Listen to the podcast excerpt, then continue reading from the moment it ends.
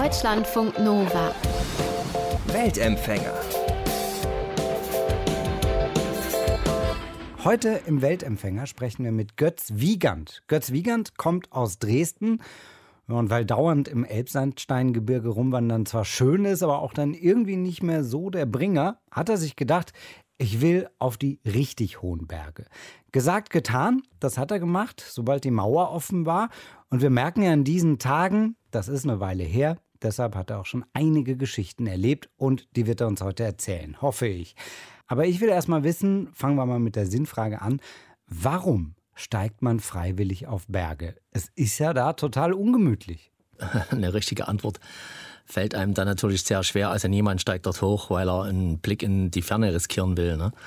Dazu ist die ganze Sache viel zu anstrengend, zu teuer und zu gefährlich. Aber ich denke, jeder Mensch auf dieser Welt sucht irgendwas, was ihm eben gegeben ist, woran er glaubt.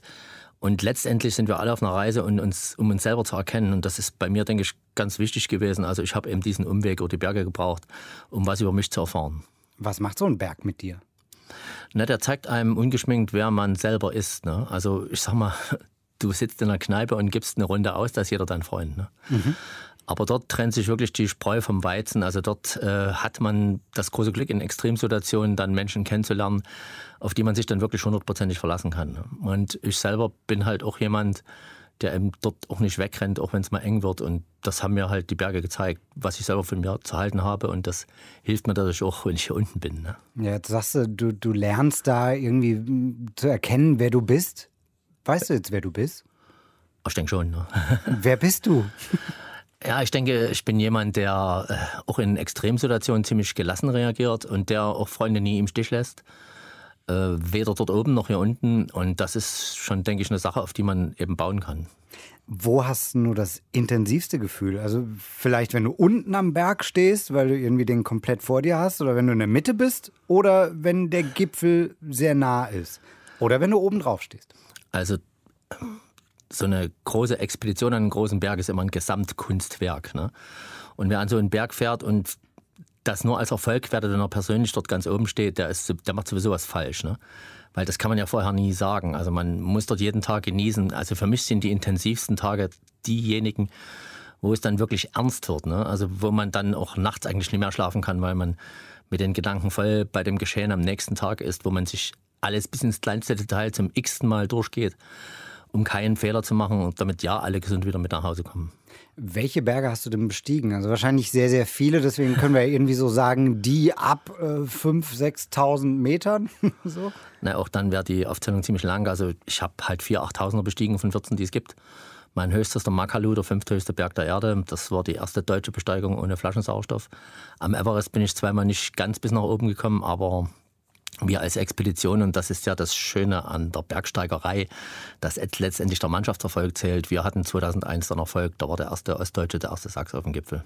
Also da kann man auch noch mit einem guten Gefühl äh, absteigen, wenn man am Everest scheitert dann. Ist das ein Scheitern für dich, wenn du es nicht ganz hoch schaffst? Nee, das ist für mich kein Scheitern. Ne? Also wir waren ja immer konsequent ohne Flaschensauerstoff unterwegs und ohne Hochträger, was ja bis heute eben wirklich sehr selten ist. Und wenn dann einer aus unserem Team das bis auf den Gipfel schafft, der schafft das ja nicht alleine, ne? der schafft das nur, weil alle zusammenhalten und wir alle gesund wieder unten ankommen, dann ist das für mich ein Erfolg. Da hadere ich nicht damit, dass ich persönlich nicht bis ganz nach oben geschafft habe. Worüber ja kaum einer spricht, also wenn man es auf diesen Gipfel schafft, man muss ja auch wieder absteigen. Hat man da überhaupt noch Bock dazu? Also man hat ja irgendwie das ganze Adrenalin verschossen. Naja, das ist ja die große Gefahr. Ne? Am Mount Everest gibt es halt so ein ungeschriebenes Gesetz. Äh, mittags ist Umkehrzeit. Da sollte man auf jeden Fall äh, zurückgehen. Deshalb muss man abends, ich sag mal, spätestens 22 Uhr aufbrechen. Denn wenn man äh, mittags, mittags nicht umkehrt, ne, dann gerät man halt beim Abstieg in die Dunkelheit. Man ist erschöpft durch den harten Aufstieg und die Fehlerquote beim Abstieg und wenn man dann noch in die Dunkelheit gerät, die ist halt viel größer als beim Aufstieg. Ne? Und deshalb also ist der Abstieg ja immer das Gefährlichste. Die meisten Unfälle passieren auch dabei. Deshalb sollte man es tunlichst vermeiden, im Dunkeln abzusteigen.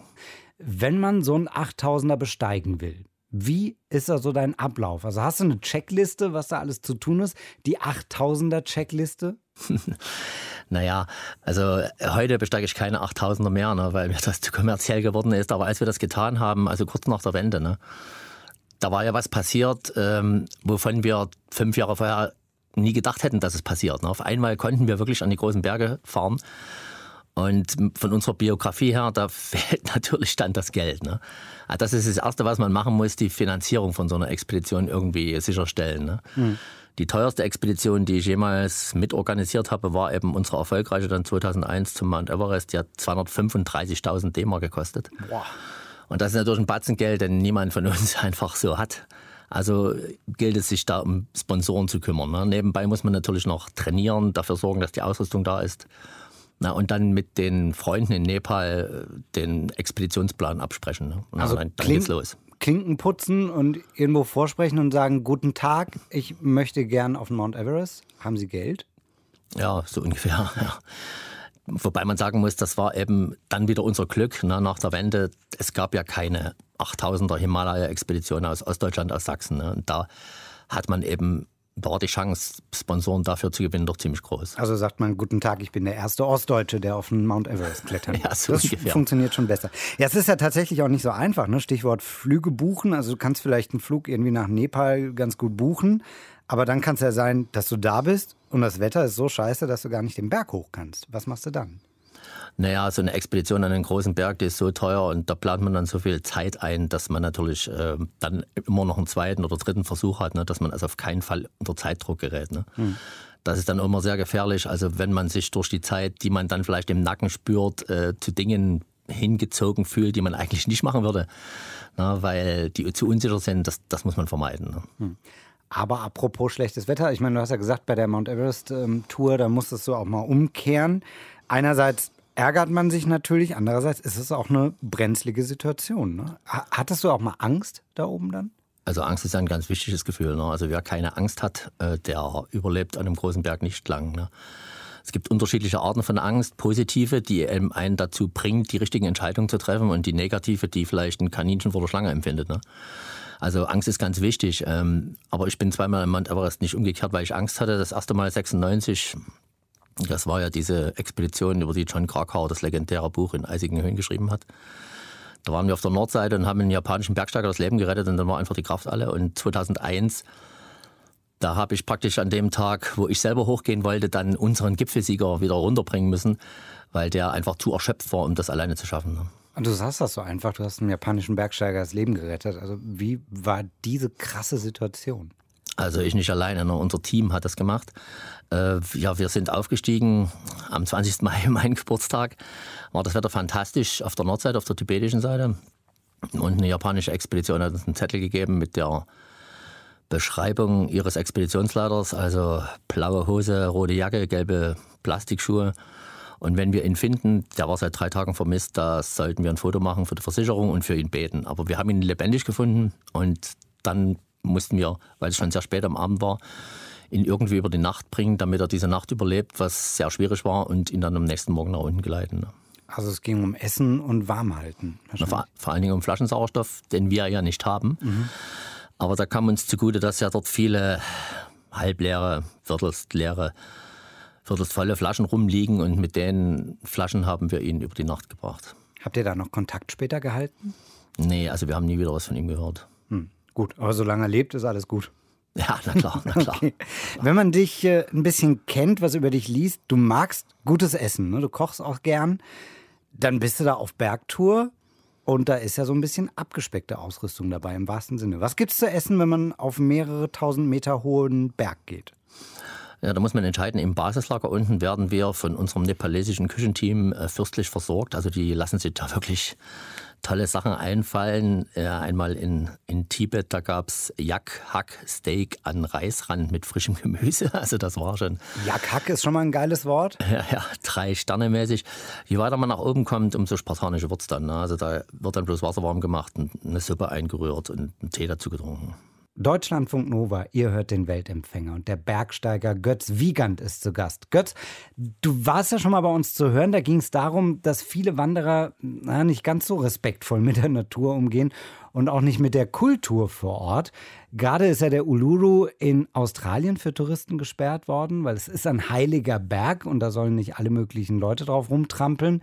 Du sagst, für dich ist Bergsteigen, ja, das soll eine faire Auseinandersetzung mit der Natur sein. Warum halten sich da manche einfach nicht dran? Tja, äh, ich denke, faire Auseinandersetzung mit der Natur, vor allen Dingen sollte es eine faire Auseinandersetzung mit sich selber sein. Ne? Damit man viel über sich erfährt, dass man eben auch lernt nachzugeben. Ne? Also wenn ich immer höre, ich habe den Mount Everest bezwungen, dann muss ich immer so ein bisschen lächeln, den kann man nicht bezwingen. Ne? Wenn man Glück hat, lässt er einen hoch. Ähm, ich denke, das liegt an unserer heutigen Zeit. Ne? Also keiner hat mehr Geduld, alles schneller, alles weiter, alles höher und man muss um man, muss unbedingt Erfolg haben und der Erfolg manifestiert sich eben darin, dass man auf den Berg hinaufkommt. Ne? Das heißt aber auch, weil es an manchen Bergen so voll ist, hast du überhaupt keinen Bock mehr dahin zu gehen. Ja, also es hat für mich mit Bergsteigen nichts zu tun. Ne? Es gibt ja die berühmten Seven Summits, die sieben höchsten Berge der Kontinente, Aconcagua, Kilimanjaro, Elbrus, Mount Everest. Da ist so viel Rummel. Also gerade am Everest sind ja jetzt in diesem Jahr im Mai diese Bilder um die Erde gegangen, wo man praktisch Schlange stand am Hillary Step. Das finde ich, ähm, hat mit Bergsteigen nichts zu tun. Zumal die Leute, die dort sind, ja die meisten auch überhaupt keine Ahnung vom Bergsteigen haben und das auch nur mit Sauerstoff schaffen. Und für die äh, riskieren die Sherpas jedes Jahr ihr Leben. Natürlich werden die gut dafür bezahlt, ne, für nepalesische Verhältnisse, aber also ich möchte da nie sein. Ich möchte nie am Hillary Step anstehen. Das ist für mich mhm. dann keine Auseinandersetzung mit mir selber oder mit der Natur. Da geht es ja nur darum, dass ich einen Platz weit vorne in der Schlange kriege. Ne? Also das ist nicht mein Ding. Was kann man da machen? Also ich wollte mal zum Beispiel in, in Neuseeland wandern. Also das war jetzt kein großer Berg, aber so ein ordentlicher Wanderweg. Und da musste man vorher online Tickets buchen. Ja. Ist zwar irgendwie auch pervers, ne, für einen Naturwanderweg Tickets zu kaufen, aber soll ja auch verhindern, dass es da überfüllt ist. Brauchen die großen Berge der Welt auch sowas? Ein Online-Ticket irgendwie für den Everest? Ja, also ich würde am Everest, wenn ich ja in der internationalen Bergsteigerorganisation der UIAA was zu sagen hätte, würde ich Besteigung des Mount Everest mit Flaschensauerstoff einfach nicht zählen.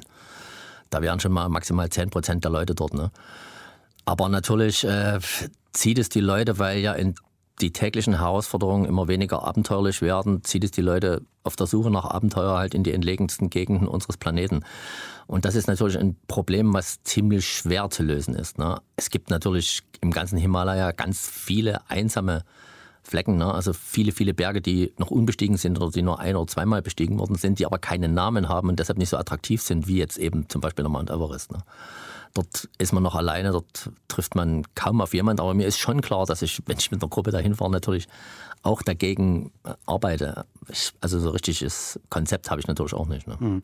Kannst du verstehen, dass die lokale Bevölkerung sauer ist? Also es gibt ja nicht nur den Uluru in Australien, Mount Kailash in Tibet, Fuji in Japan, das sind alles heilige Berge, aber wahrscheinlich auch reizvolle Berge für Bergsteiger. Ja, man muss unterscheiden Kailash und Fuji. Ne? Fuji ist ein heiliger Berg für die Japaner, aber da wird gesagt, jeder Japaner sollte einmal dort hochklettern. Ne? Der Kailash ist ein heiliger Berg für Hindus, Bön, die möchten, dass da niemand hochsteigt. Ne? Das macht ja auch dort niemand. Ne? Und ich kann schon verstehen, also wenn aber gerade die Bevölkerung in armen Ländern wie Nepal oder zum Teil auch Tibet, die lebt ja zum großen Teil ja auch vom Tourismus. Ne? Also die haben kein Interesse daran, dass weniger Leute zum Everest kommen. Ne? Den Kailash äh, hast du ja nicht bestiegen, aber umrundet. Wie war das? Ja, den Kailash darf man nicht besteigen. Ich habe ihn viermal umrundet inzwischen.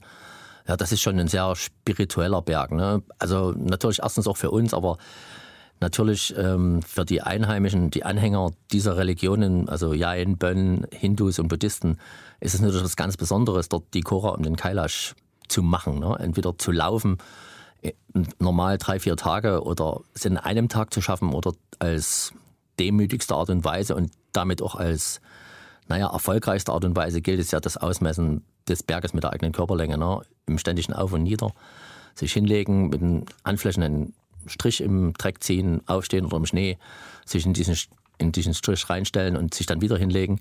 Das dauert dann 18, 19, 20 Tage. Und wenn man das sieht, äh, dann hat man eine große Hochachtung vor, vor diesen Leuten, die so viel auf sich nehmen. Ne? Wenn man da jetzt ist, im Himalaya vor Ort, das ist ja durchaus exotisch, Kommst du da mit der lokalen Bevölkerung in Kontakt oder ist man da irgendwie nur der Mensch in bunter, raschelnder Funktionskleidung und mit dem Berg beschäftigt? Also als ich angefangen habe mit Bergsteigen im Himalaya, hat mich äh, das Ganze drum und dran wenig interessiert. Ich wollte unbedingt auf so einen Berg hoch. Das, das war mein absolutes Ziel und das hat sich im Laufe der Jahre komplett geändert. Also heute habe ich in allen Bergregionen, wo ich Bergsteigen war, viele, viele gute Freunde. Und äh, das allererste, was mich dorthin zieht, ist, die mal wiederzusehen. Ne? Und mit denen zusammen dann irgendwas zu machen. Ne? Das ist eigentlich die wichtigste Antriebskraft heute. Du sagst, also alleine würde das ja gar nicht funktionieren, ne? diese großen Berge da hochzugehen. Ähm, wie groß ist die Gruppe? Mit wie vielen Leuten bist du da unterwegs? Na, erstmal noch würde ich was dazu sagen, es gibt schon Alleingänger. Reinhold Messner hat zum Beispiel einen wirklichen Alleingang am Mount Everest gemacht. Da ziehe ich den Hut sehr davor. Allerdings für mich wäre das halt nicht. Ne? Ich brauche halt wirklich die Freundschaft, das ist für mich ganz wichtig, die Bergkameradschaft am Berg zusammen mit jemandem, wie zum Beispiel mit Frank Molzner, meinem besten Freund, mit dem ich in die Berge gehe. Äh, sowas zu erleben, das ist natürlich äh, viel, viel besser, als sowas alleine zu machen, zumindest für mich. Ne? Und wenn wir jetzt an, an einen großen, gefährlichen Berg gehen, dann sind wir nur in kleinen Gruppen unterwegs, also nur Leute, die sich wirklich kennen, also Freunde, das hat keinen kommerziellen Aspekt. Wenn ich eine Trekkingtour in Nepal führe, dann nehme ich so zwischen 12 und 16 Leuten mit. Es gibt ja dieses Phänomen auf Booten, ne, wenn Freunde einen Bootstrip machen, Freunde, die sich eigentlich gut verstanden haben, auf dem Boot kann plötzlich alles anders werden. Neue Situation, neue Herausforderungen, man kann da nicht einfach weg. Da haben sich ja schon Leute abgemetzelt, die sich eigentlich vorher gut verstanden haben. Kann sowas auf einer Bergtour auch passieren? Also ich will jetzt nicht sagen, dass ihr euch dann gegenseitig abmetzelt, aber das ist schon eine krasse Herausforderung an die Freundschaft, oder? Ja, also es gibt viele Himalaya-Expeditionen, die enden vor Gericht. Es gibt viele Streitereien. Also da ist jetzt auch wieder Reinhold Messner so ein Beispiel äh, über diese 70er-Expedition, wo er, wo seinen Bruder verloren hat. Da wird sich heute auch immer noch richtig rumgestritten.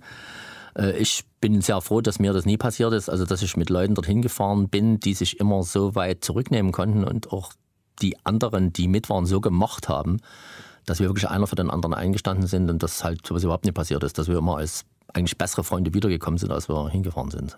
Ist dann auch so, dass vielleicht mal bei dir ein Punkt irgendwie gab, so, Alter, ich kann nicht mehr, ich drehe um und die Gruppe hat dir dann irgendwie geholfen, weiterzuziehen? Das hat schon gegeben. Ne? Also sehr selten bei mir, meistens war es umgedreht. Aber es hat schon solche Punkte gegeben, wo ich sehr dankbar war, dass ich jemand an meiner Seite hatte, der dann gesagt hat, komm, komm, wir schaffen das zusammen. Auch wenn das jetzt, wir schaffen das natürlich ein abgedroschener Begriff ist. Aber in dem Fall hat es dann wirklich funktioniert. Die nächsten Pläne, die stehen schon an. Wohin geht es als nächstes? Na, Im Januar fliege ich halt mit einer Gruppe nach Nepal. Das ist ein leichtes Trekking, Wandern. Da muss ich mir nie so große Gedanken vorher machen.